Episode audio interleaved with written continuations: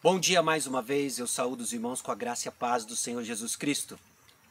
Nós estamos relembrando o domingo da ressurreição. Nós estamos relembrando um evento histórico com aplicações teológicas e espirituais profundas, capaz de mudar a minha vida, a sua vida. Jesus Cristo ressuscitou. Nós já lemos passagens, passagens juntos hoje sobre a primeira, ah, os primeiros testemunhos do Cristo ressurreto. Nós vimos a mistura de euforia, alegria e incredulidade dos discípulos. E agora nós caminhamos para algumas horas depois. Algumas horas depois é que dois discípulos em particular, nós sabemos o nome de um deles apenas, estão caminhando em direção a Emaús. Eles saem de Jerusalém, eles caminham, eles falam sobre os eventos ocorridos eles são interceptados por a figura de um homem. Esse homem é Cristo ressurreto. E nós vamos ver e tirar lições importantes sobre esse diálogo de Jesus Cristo com os dois discípulos. Vendo que a princípio há uma confusão, vendo que parte dessa confusão vem de expectativas que precisavam ser corrigidas. Vemos Cristo ressurreto se revelando aos discípulos e vemos a proclamação do Evangelho como resultado de uma esperança concretizada na ressurreição de Jesus Cristo. Abra sua Bíblia acompanhe comigo Lucas capítulo 24, versículos 13 em diante. Nós vamos ler em quatro blocos distintos, tentando captar lições importantes sobre esse diálogo registrado por Lucas, o único evangelista que registra essa passagem, e quão importante ela é para a construção e edificação da nossa fé. Lucas capítulo 24, versículos 13 a 16, relata para nós a confusão que existia quando os discípulos ainda não compreendiam o plano de Deus. Versículo 13 diz: Naquele mesmo dia, dois discípulos estavam indo para uma aldeia chamada Emaús, que ficava a uns 10 quilômetros de Jerusalém. E iam conversando a respeito de tudo o que tinha acontecido. Enquanto conversavam e discutiam, o próprio Jesus se aproximou e ia com eles. Porém, os olhos deles estavam como que impedidos de o reconhecer. Eram dois discípulos, provavelmente discípulos que estavam junto com os onze durante as primeiras notícias de que Cristo havia ressuscitado. E eles saem de Jerusalém e vão para Emaús, a mais ou menos uns 10 quilômetros de distância de Jerusalém. Uma caminhada que, num certo passo, poderia demorar de uma hora, uma hora e meia. E eles caminham em direção a Emaús, conversando sobre tudo o que havia acontecido nos últimos dias. A traição de Jesus Cristo, o julgamento injusto, a ferocidade com que a liderança de Israel queria prender e matar Jesus Cristo, a confusão da multidão, tudo isso provavelmente era assunto desses dois discípulos ainda confusos com tudo o que havia acontecido. Há uma certa confusão na cabeça desses discípulos que não compreendem ainda o plano de Deus. Não compreendem ainda que Jesus Cristo foi exatamente pelo caminho que havia sido determinado por Deus. Em que Jesus Cristo havia ido pelo caminho, pela graça de Deus, que tornou possível a minha e a sua salvação. Esses discípulos começam a discutir e Jesus se aproxima deles. E o texto diz que eles foram impedidos de reconhecer Jesus. Havia uma ação divina que ainda não tornou possível que eles reconhecessem o Cristo ressurreto. Essas primeiras passagens mostram para nós essa intervenção divina essa graça divina de abrir olhos dos seus discípulos, de impedir que eles vejam por um tempo, para que Jesus pudesse justamente explicar para eles e corrigir expectativas. Então guarde por um tempo que esses discípulos eles estão confusos. Guarde e reconheça que nessas primeiras horas após a ressurreição de Jesus Cristo, quando os relatos começam a se espalhar entre seus seguidores, alguns ainda estão confusos, confusos porque não entendem o plano de Deus. Irmãos, é importante você e eu conhecemos o plano de Deus. É importante que os discípulos, os discípulos de Jesus Cristo, estejam convictos e conhecedores do plano de Deus para minha vida, para sua vida. De fato, nós não sabemos detalhes, não sabemos o que vai vir nos ocorrer daqui a algumas horas, alguns dias, alguns meses. Mas nós temos claro na Escritura o plano de Deus para a minha vida, para a sua vida. O Evangelho nos foi pregado e nós recebemos com fé. E o plano de Deus para minha vida e para sua vida é que andemos como Ele andou, é que andemos em santificação, aguardando a nossa glorificação quando finalmente estaremos com Jesus Cristo, quando finalmente iremos participar daquilo que Jesus Cristo inaugurou na sua ressurreição. Ele foi puxando a fila. Nós sabemos o plano de Deus para a nossa vida. E quando estamos confusos, é porque certamente não estamos ligando os pontos e não estamos atentos ao que a palavra de Deus nos diz sobre o plano de Deus. Os discípulos, então, confusos, agora começam a interagir com Jesus. E dessa confusão agora, Jesus, no seu diálogo, na sua, uh, no, no seu relacionamento com os discípulos, percebe que existem algumas expectativas equivocadas sobre o plano de Deus. Note a leitura do texto a partir do versículo 17 até o versículo 27. Então ele lhes perguntou: O que é que vocês estão discutindo pelo caminho? E eles pararam entristecidos. Um, porém, chamado Cleopas, respondeu: Será que você é o único que esteve em Jerusalém e não sabe o que aconteceu lá, nesses últimos dias? Ele lhes respondeu: Do que se trata? Eles explicaram. Aquilo que aconteceu com Jesus, o Nazareno, que era profeta, poderoso em obras e palavras diante de Deus e de todo o povo. E como os principais sacerdotes e as nossas autoridades o entregaram para ser condenado à morte e o crucificaram. Nós esperávamos que fosse ele quem havia de redimir Israel. Mas depois de tudo isso, já estamos no terceiro dia, desde que essas coisas aconteceram. É verdade também que algumas mulheres do nosso grupo nos surpreenderam, indo de madrugada ao túmulo e não achando o corpo de Jesus. Voltaram dizendo que tinham tido uma visão de anjos, os quais afirmam que ele vive. De fato, alguns dos nossos foram ao túmulo e verificaram a exatidão do que as mulheres disseram, mas não ouviram. Então ele lhes disse: Como vocês são insensatos e demoram para quererem tudo que os profetas disseram. Não é verdade que o Cristo tinha de sofrer e entrar na sua glória? E começando por Moisés e todos os profetas, explicou-lhes o que constava a respeito dele em todas as Escrituras. Então, alguns detalhes logísticos antes de entrarmos naquilo que Jesus Cristo ministra para esses dois discípulos confusos. Esses camaradas saem em algum momento do dia, logo depois da madrugada, algumas horas depois da madrugada, nós não sabemos ao certo, para uma caminhada de aproximadamente 10 quilômetros. Quando eles encontram com Jesus Cristo, ainda sem saber quem é Jesus Cristo, eles param entristecidos. Talvez por alguns instantes eles cessaram a sua jornada e conversam com Jesus Cristo, que pergunta o que aconteceu, o que vocês estão falando. A resposta desses discípulos é impressionante. Será que você não sabe o que aconteceu?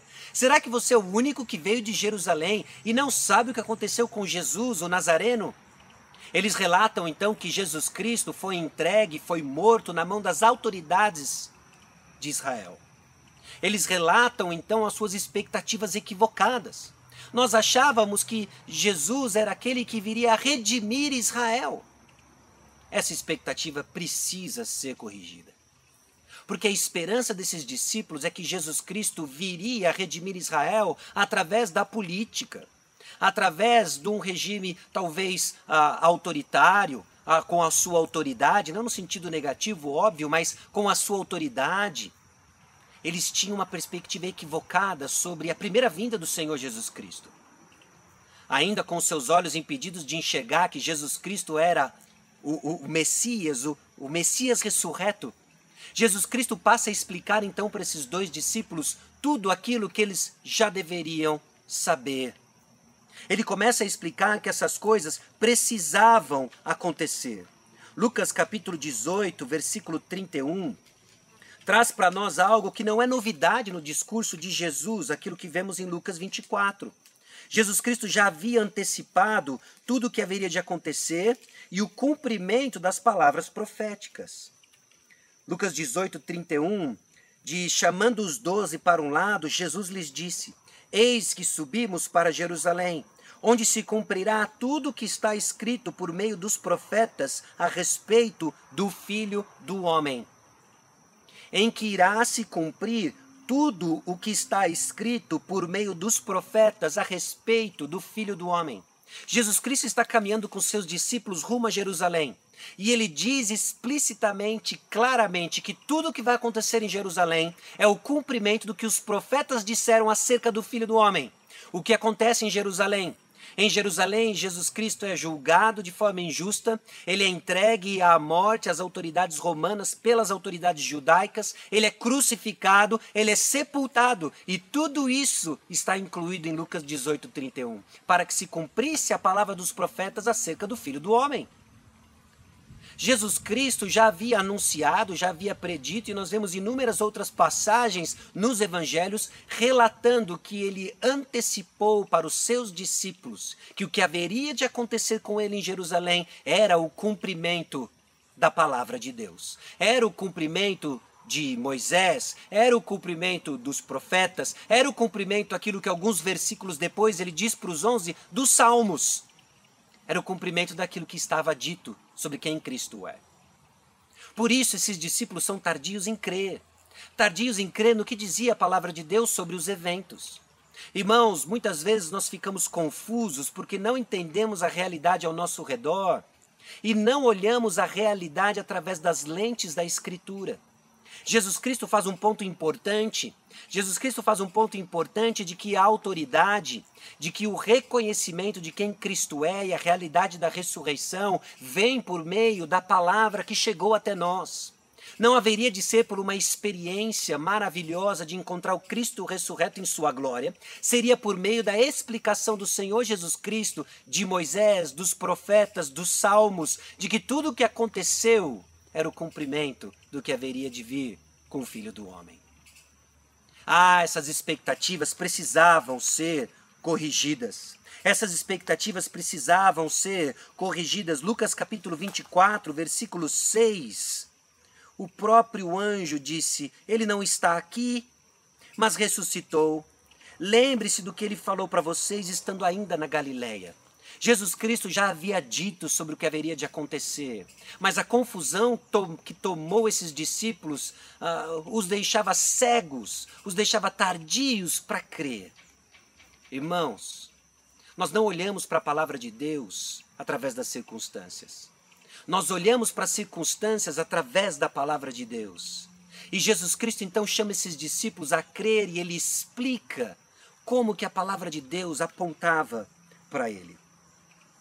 O texto diz, inclusive, em Lucas capítulo 16, versículo 31, algo importante que eu e você precisamos guardar, se vamos ser discípulos que não viram, mas creram, se vamos ser bem-aventurados aqueles que não viram, mas creram, note isso, Lucas capítulo 16, versículo 31. Abraão, porém, lhes respondeu: Se não ouvem Moisés e os profetas, também não se deixarão convencer, mesmo que ressuscite alguém dentre os mortos os discípulos precisavam ouvir Moisés e os profetas. Eu e você precisamos confiar no testemunho da palavra de Deus acerca do túmulo vazio. Jesus Cristo ressuscitou. Como que eu sei? Eu sei porque a palavra de Deus diz. Como você deve saber? Porque a palavra de Deus diz: Bem-aventurados os que não viram e crerão. Irmãos, Jesus Cristo faz uma correção de expectativas crucial para que eu e você, como discípulos dele, vamos andar pela fé e vamos comunicar a mensagem da palavra de Deus. Bom, Lucas nos diz então que as escrituras disseram que Jesus deveria morrer, e o texto é bem claro e bem enfático, o termo que ele usa é era necessário que Jesus Cristo morresse. Mas Lucas não nos diz porque a escritura diz isso. Mas nós sabemos por outras partes da Escritura porque Jesus deveria morrer. Jesus deveria morrer, de acordo com Marcos 10, 45, porque ele deu a sua vida em resgate a nós. Jesus Cristo morreu para me resgatar, Jesus Cristo morreu para lhe resgatar. Jesus Cristo sim confirma tudo o que se passou, todo o cumprimento das profecias do Antigo Testamento, e isso era necessário, era preciso para me resgatar, para lhe resgatar. O túmulo está vazio, aleluia.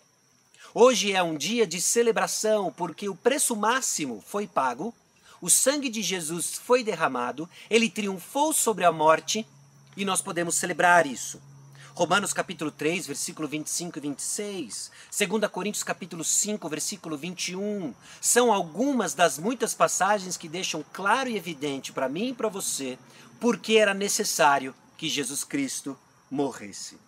A morte de Jesus era uma necessidade. Ao contrário da expectativa dos discípulos, de que Jesus haveria de redimir Israel, talvez por um cargo político, talvez por assumir naquele momento o trono, precisava ser corrigido. Era necessário que Jesus Cristo morresse. Para quê?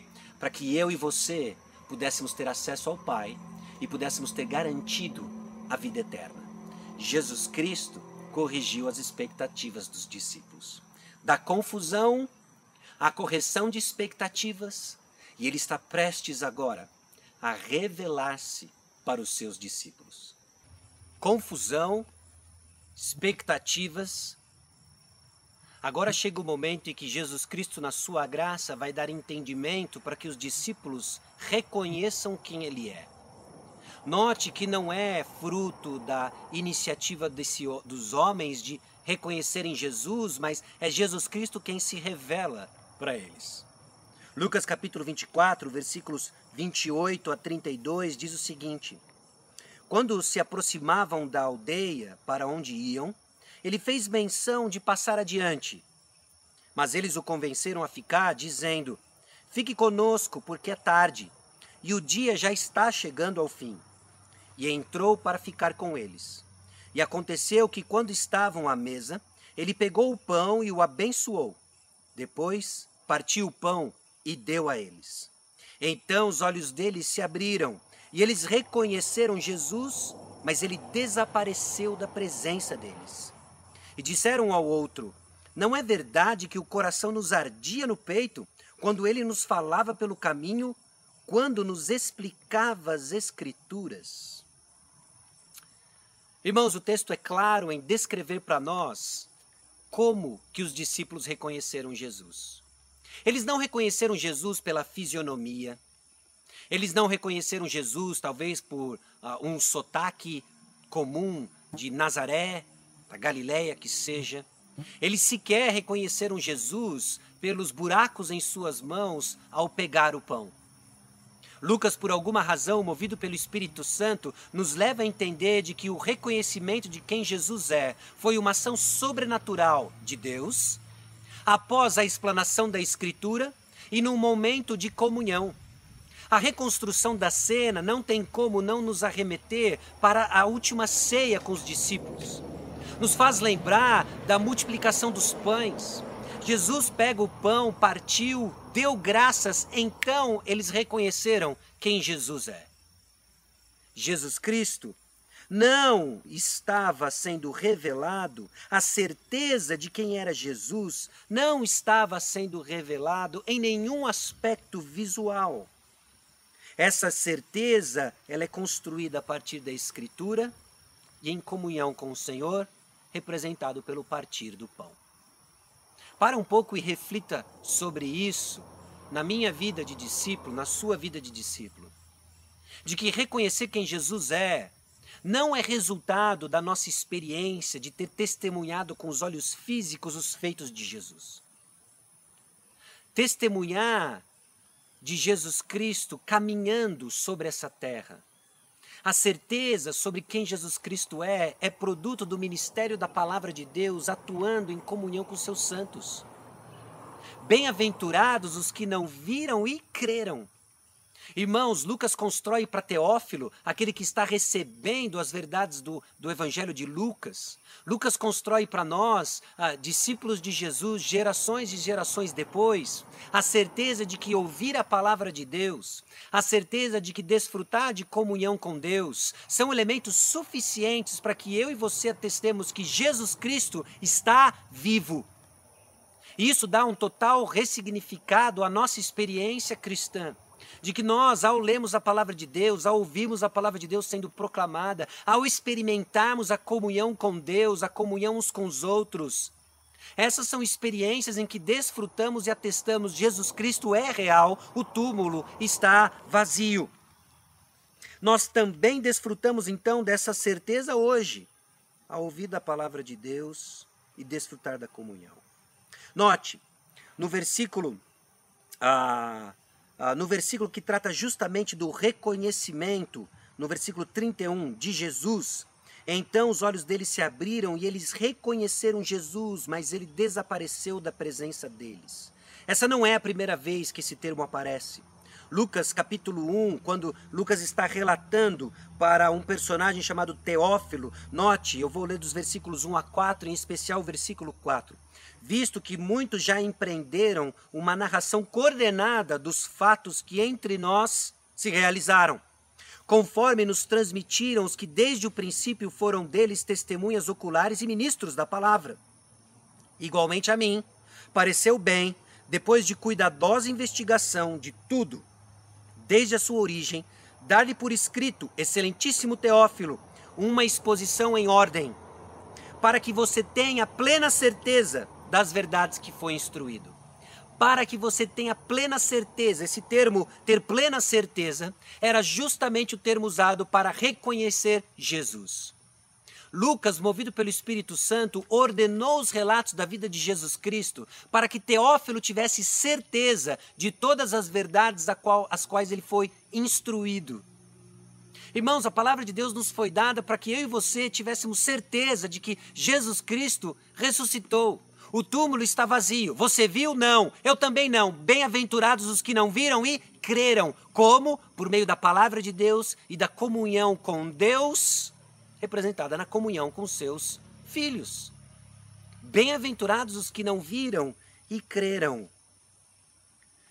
Ao abrir a palavra de Deus que fala de Jesus, você pode ter certeza do Evangelho. Por vezes nós ficamos preocupados em dar uma defesa criar uma apologia ou a, a, a prática da apologética em defender ah, racionalmente o Evangelho. Entenda, é uma atividade sobrenatural de Deus, usando a palavra de Deus, experimentada em comunhão com Ele e com os santos, em que cresce no meu coração e no seu coração a certeza de que o túmulo está vazio. Essa, meus irmãos, é a experiência desses discípulos caminhando com Jesus que estavam confusos que tiveram suas expectativas corrigidas e agora eles ganham esperança porque Jesus Cristo se revela a eles, assim como ele se revela a mim e assim como ele se revela a você. Agora note a reação dos discípulos. Diante da realidade e da esperança de que eles viram e reconheceram Jesus Cristo, reconheceram Jesus Cristo ressurreto, a partir do versículo 33 ao 35, e na mesma hora, levantando-se os discípulos, voltaram para Jerusalém, onde acharam reunidos os onze e outros com eles, os quais diziam: De fato, o Senhor ressuscitou e já apareceu a Simão. Então os dois contaram o que lhes tinha acontecido no caminho e como tinham reconhecido o Senhor no partir do pão. Ver Jesus Cristo ressurreto vai nos levar à proclamação. Esse ano 2020, nós temos refletido sobre ser e fazer discípulos. E eu espero que essa altura do campeonato já tenha ficado claro que não se trata apenas de uma atividade. É central a nossa experiência cristã, de que fazer discípulos é a reação natural daqueles que viram Cristo ressurreto. Nós vemos Cristo ressurreto na pregação da palavra de Deus, experimentando na comunhão dos santos. Qual a nossa postura? Levantemos e proclamemos: Jesus Cristo vive. Jesus Cristo vive. E esses discípulos agora chegam a um lugar onde estão os onze reunidos, onde estão os outros que seguiam Jesus, já atestando que Jesus Cristo havia ressuscitado, ele já havia aparecido para Pedro também, inclusive. E em alguns instantes, o Cristo ressurreto irá aparecer ao grupo todo. Ao cair da tarde, Jesus Cristo aparece com o grupo todo. E nós vamos ouvir ainda hoje, se Deus permitir, o consolo que a presença de Jesus tem no meio dos seus discípulos e a confrontação para finalmente entendermos: bem-aventurados os que não viram e creram. Irmãos, Jesus Cristo ressuscitou e a obra de Jesus Cristo está ligada à tarefa que ele nos deu. Ainda no mesmo capítulo de Lucas, capítulo 24, nos versículos 44 até o versículo 47, diz o seguinte: A seguir, Jesus lhes disse: São estas as palavras que eu lhes falei. Falei, estando ainda com vocês, era necessário que se cumprisse tudo o que está escrito a respeito de mim, na lei de Moisés, nos profetas e nos salmos. Então lhes abriu o entendimento para compreender as Escrituras e disse-lhes: Assim está escrito que o Cristo tinha de sofrer, ressuscitar dentre os mortos no terceiro dia, e que em seu nome se pregasse arrependimento para remissão de pecados a todas as nações, começando em Jerusalém. Vocês são testemunha dessas coisas. Eis que envio sobre vocês a promessa de meu Pai. Permaneçam, pois, na cidade, até que todos sejam revestidos do poder que vem do alto. Irmãos, a palavra de Deus já havia predito, profetizado, que Jesus Cristo haveria de morrer, ressuscitar no terceiro dia e que é no nome dele que nós pregamos remissão de pecados. Nós somos testemunhas disso. Ser discípulo, ser discípulo de Jesus Cristo, no dia da ressurreição nós estamos lembrando disso de uma maneira muito especial. É afirmar pela fé no que diz a palavra de Deus de que o túmulo está vazio. É desfrutar de comunhão com Deus. E, meus irmãos, é proclamar a palavra de Deus. Esses discípulos, então, no caminho de Emaús, eles saem de confusão para terem as suas expectativas corrigidas, para então serem expostos à revelação de quem Cristo é e então, a partir daí, proclamar: Jesus Cristo é Senhor. Bem-aventurados os que não viram e creram. Deus abençoe você.